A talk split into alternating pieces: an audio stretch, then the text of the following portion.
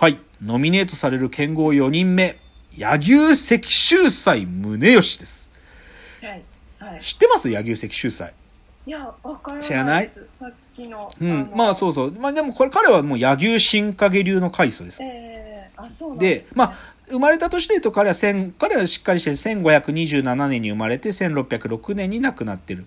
あの、まあ、大和の国が奈良ですね、奈良そう。んでまあ、あの、さっきも言った通り、あの、し新影流の上泉信綱。これの弟子で柳生新影流の開祖なわけですから、うんで、信綱の無刀取りを完成させた人ですね。で、無刀取りっつうのは、もうむ、さっきの無刀の思想っていうのは剣を持たないことでしょ。で、はい無刀取りっていうのは要は素手で敵の剣つか、もう押さえちゃう。それで制圧しちゃう。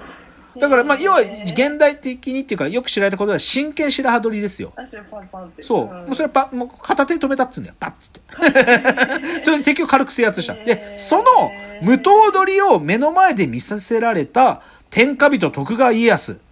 これに感激して彼は、あの、徳川家康が石秀祭の弟子になるんですよ。あ、が弟子になる。そうなんですつまり、柳生というのは、言っちゃうと、徳川家の剣術指南をしたのが柳生家なんであす。そうなんだ。そうなんです。だから徳川っていう時代、まあ本当にね、柳生、えーあの、徳川が終わるまでずっと徳川家ってものの剣っていうのは、な、な、何流を知ってたかというと、この柳生新影流なんですよ。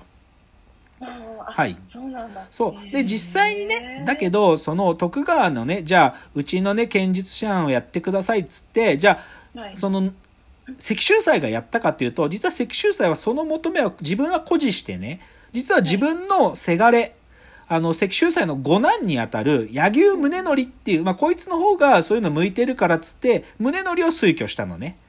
だから宗則が実際にその徳川将軍家の兵法指南役っていうのになるわけ。うんで、まあ、石秀祭はね、なんかもうちょっと自分は剣の道に行きたいっていうことでそれを誇示したらしいんだけど、で、だからね、そういう意味では柳生っていうのは、それだけ徳川家にいろいろずっと剣を教え続けたから、人材がたくさんいるのよ。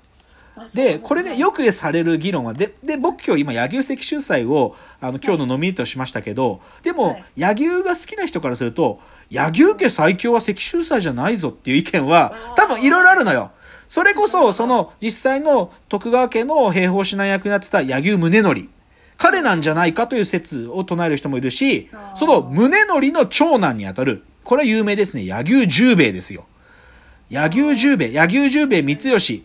まあ、その時代劇にもよく出てきますけど、彼が強いっていう人もいる。けどね、実はね、石州、バガボンドの中では、実はこの石州祭の、えっ、と、長男が利勝って言うんだけど、でこの利勝さんは早くして怪我を、戦場で怪我を負っちゃったからあんまり活躍しなかったけど、この利勝のせがれである柳生兵庫之助。で、これは尾張、尾張徳川家の剣術師範をやってたんだけど、この兵庫之助こそ最強なんじゃないかという説もあるのね。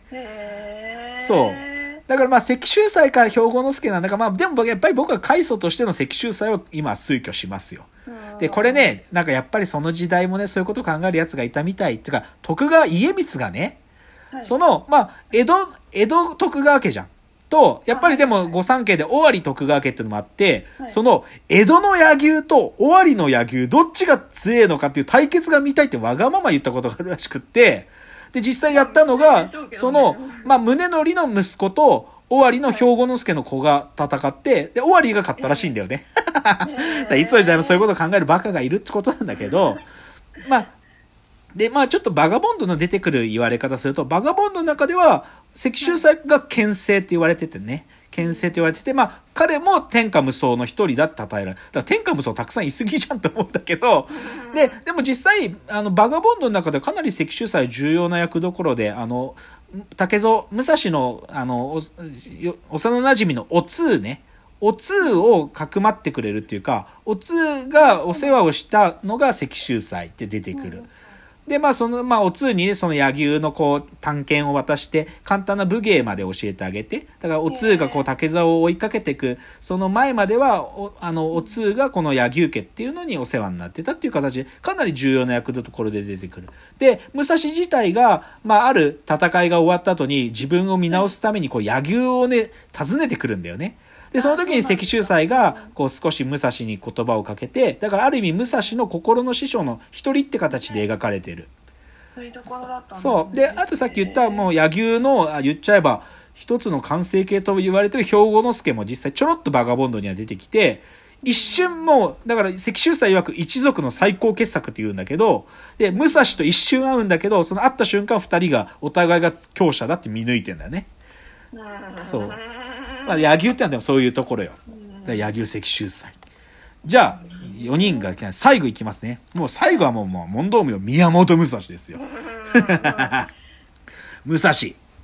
まあ、もう、まあ結論出てるけど、まあまあ、まず武蔵はでも、時代はちゃんと分かってて、1583年に生まれて、1645年ですから、だからちょうど、だから関ヶ原の時に、まあ17歳なんで、まあだから関ヶ原の戦いで何もできなかったってことから、まあ自分の剣の道が進むんだけど、で、まあまあ、岡山の人なんだけどね、武蔵は。でもあんま武蔵についてはちょっと説明も不要で、まあ伝説たくさんで、まあ要は天下無双ですからね、もう。で、これね、なんかバガボンドの中で、あのーこれね結構史実に忠実に書かれてんだけど、あの、えこれ説によると、その兵法家で新面無二歳ってやつがいるんだけど、そいつのせがれなんじゃないかっていうのは歴史上のなんか解釈の一個ではあって、で、そのバガボンドの中でもその新面無二歳ってのはとんでもない怪物だったっていう説があると。だからまあそういうやばい親父から生まれた、こう、鬼を宿した子供としてね、彼は育つ。で、まあ彼の流派は2点一流ですね。2点一流という、へまあ2つの刀を使った男ですよ。二刀流ですね、二刀流。もう二刀流ってものを始めた人。で、やっあぱりううん。で、武蔵は、やっぱりまあいろいろ語らずとももう、決闘の伝説がいっぱいあるわけ、武蔵は。うんで、それ事実なんだよ。まあ、例えばね、まずこの吉岡家。京都に吉岡っていう京都の県の名門があるのよ。そこに武蔵は単身乗り込んでって、吉岡ぶっ倒そうとするわけ。要は道場破りみたいなもんだよ。えーそう、で、で、これね、バガボンドでも一番丁寧に書かれるとこだけど、その、まあ本当に実在した吉岡清十郎っていうその時の当主、そいつを、まあ、最初は負けるんだけど、修行の末ぶち倒す。とか、そいつのせ弟である吉岡伝七郎っていうのをぶっ倒して、要は吉岡の後取り倒しちゃうわけ、武蔵が。それで吉岡が怒って、吉岡一門総出で70人、む武蔵を打ちに出てくんだよ。で、武蔵は70対1戦うんだよ。まあ、これね、諸説あって逃げながら戦ったって説もあるから、あー70人全員ぶっ倒したってわけじゃないんだけど、でも吉岡一門、吉岡をもう壊しちゃったんだよ、武蔵は。その剣の名門を。とかね、あとさっき出てきた、槍の名門にも彼は行くわけ。それが奈良にある槍の宝蔵院ですね。で、ここで、まあ、宝蔵院槍術、槍ですね。そこで、あの、その、武蔵が行った時には、その、宝蔵院の階層である陰英はもう、じじいだったんだけど、にで、二代目、宝蔵院陰春というやつにもう引き継がれてるんだけど、この陰春が強いのよ。ええやりたい剣でやりたい剣。だけど、武蔵はそこで恐怖するわけ。勝てない。こんな、うんで、あることに武蔵が、こう、なんか、やっと気づき、で、陰春を、まあ、倒すんだよね。まあ、殺すはまではいかなくて、あの、稽古っていうか、で、今度会った時はっていう風によって分かれるんだけど、でも、この宝蔵院での戦いによって武蔵はまた一つ強くなるわけよ。とかね、まあ、いろいろなんで、だから、剣の名門吉岡ぶっ倒しちゃうし、宝蔵院も倒しちゃうんだよ。うん で、あとやっぱ漫画みたいなのがさ、獅子戸梅剣ってやつがいいんだよ。でこいつは、まあね、武芸者なんだけど、鎖鎌の使い手だったっつうわけ。鎖鎌なんて漫画でしか出てこないと、いや、本当にいたんだよ。本当にいたの。で、そういうやつと武蔵は戦うのよへ。ー獅子戸梅剣と。これバガボンドにも出てきます。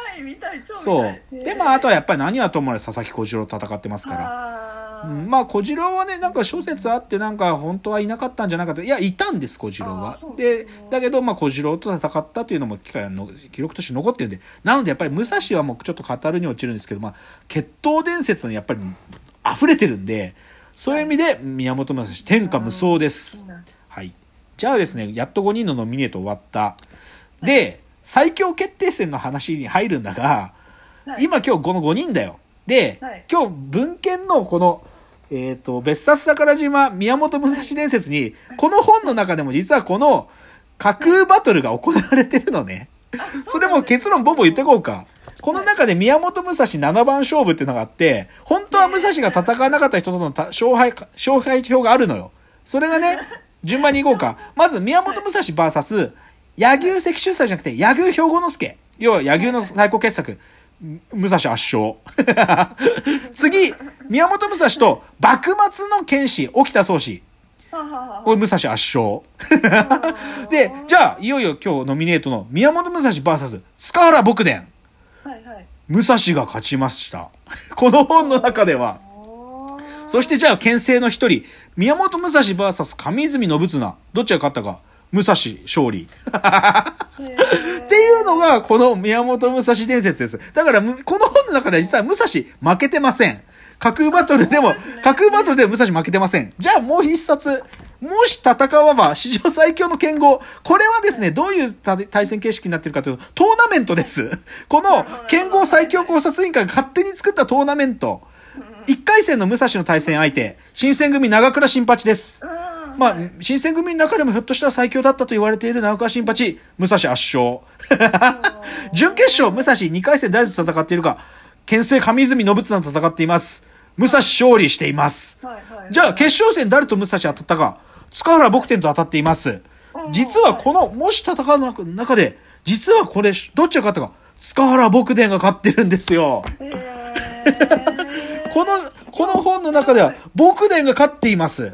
どういう見立ての違いなんでしょうね。えーこれですね、詳細に文章が書かれていて、夕夕暮れ時に入った河原で、筋骨たくましい若武者、宮本武蔵は、初老の男と向き合っていた。そんなシーン、この世にねえんだけど、勝手に物語に書いちゃってんの。あ、やばい、時間がなくなっちゃった。ちょっと次にも持ち越しますね。ちょっと次のチャプターです。